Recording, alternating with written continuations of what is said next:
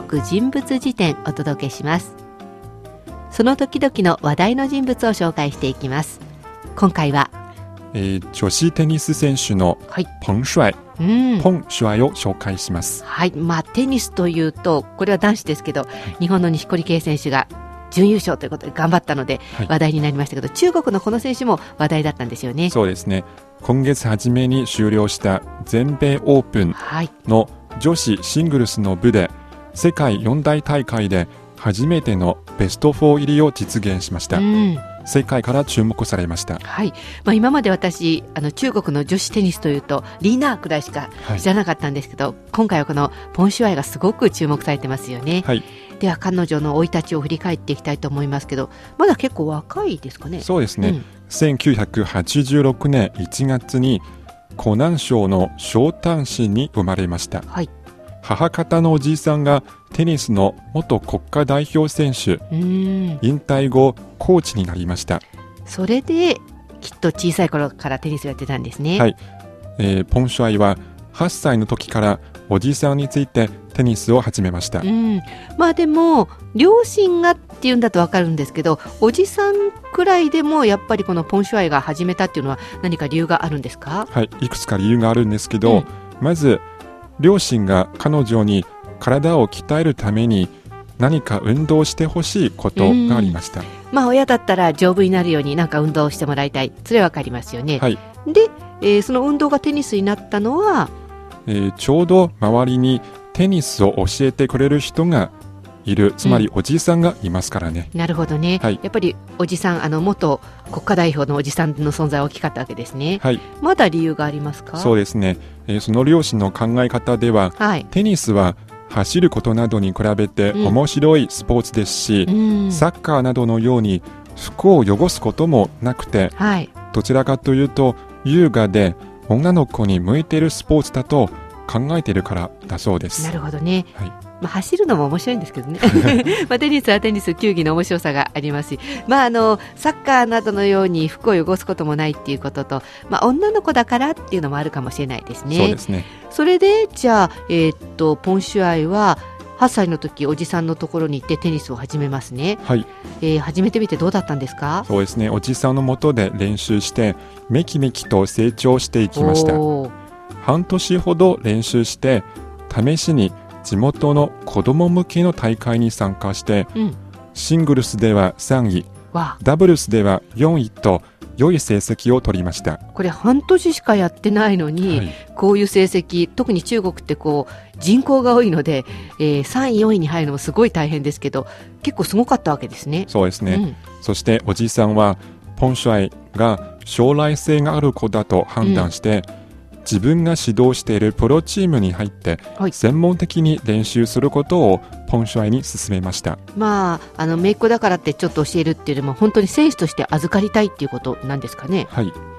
しかしそのプロチームというのは、うん。えーそのポンシュアイのふるさととは別の都市、小男子じゃないんですね。はい、調査にありましてその調査のプロチームで練習すればうん。学校での勉強に影響が出ます。うーんそれで学校の先生には反対されました。でしょう。はい。まあ、この調査とポンシュアイのいた小端子ですか？きっと遠かったでしょうし、うん。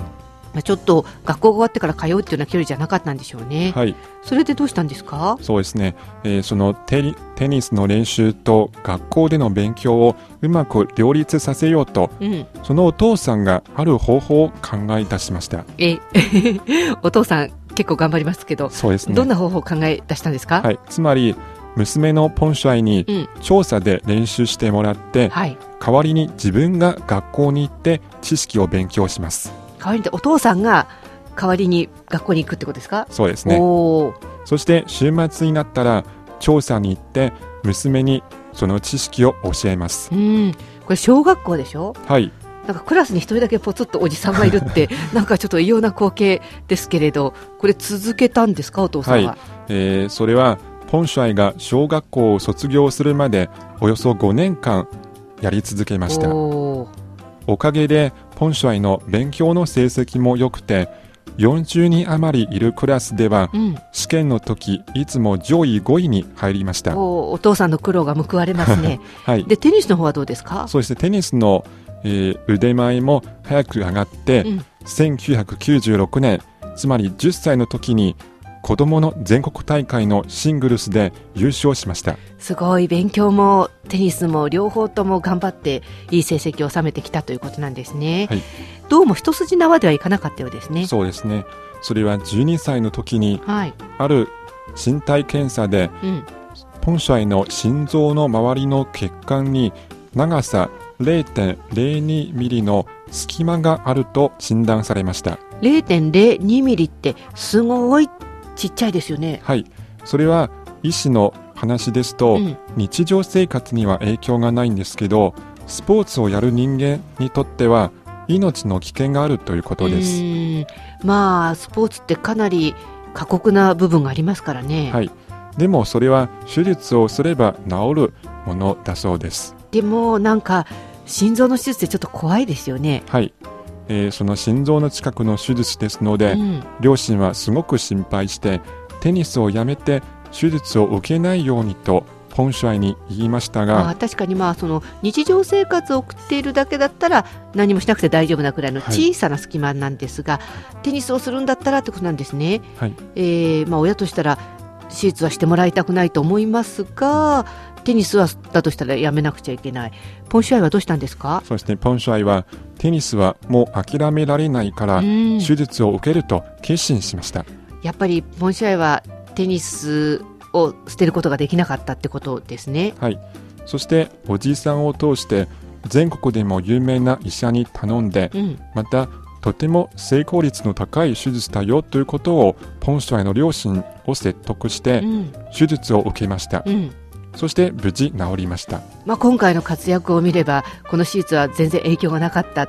むしろしてよかったっていうことなんでしょうね。そうですね。これが12歳の時ですよね、はい。その後はどうですか、はいその後、えーしばらく休養してうん。回復した後13歳の時に国際テニス連盟が主催した青少年大会で優勝しました。その後中国のテニス業界で注目されて天津のチームが資金を出してうん、ポンシュアイをアメリカに送ってそこで1年間指導を受けました。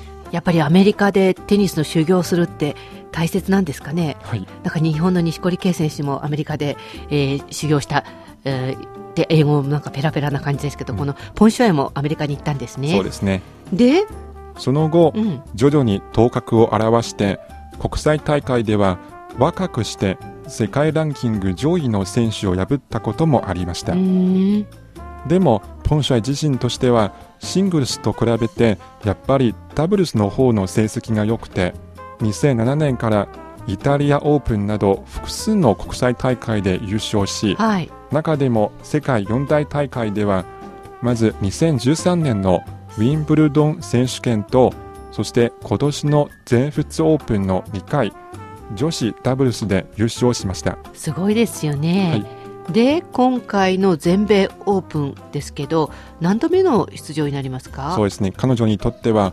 37度目の四大大会出場となりました。まあ小さい頃若い頃からやってるだけあってかなりの回数は出てますよね。はい。今回はシングルスでベスト4入りし中国人選手としてはリーナテイケツに次いで3人目となりました、うんまあ、こうやって改めて見ていくと中国の女子テニスも強いですね。そうですね、うん、今回はでもちょっと残念な結果でしたね。はい、準決勝では熱中症で途中棄権しましたう。んえポンシュアイはその場で悔し涙を流しました。やっぱりなんか戦って相手に負けるっていうことはまあ致し方ないとしてもこう熱中症とか他の理由で自分の方から棄権しなくちゃいけないっていうのはやっぱり悔しいでしょうね。そうですねでも試合後、その大会を振り返って、ポンシュアイは、えーベスト4まで進めるとは思わなかった。準決勝の敗退によって今後の強化すべきところが分かった。うん、体力を高めていかなければならないと語りました。はい。まあ、このポンシュアイも錦織選手もそうですけど負けることはそこで終わりじゃなくて次に勝つための一つのステップだと思えば、はい、やっぱり必要なところかもしれないですし次の大会ちょっと注目したいですね。そうですね。今回の人物辞典は女子テニス選手のポンシュアイをご紹介しました。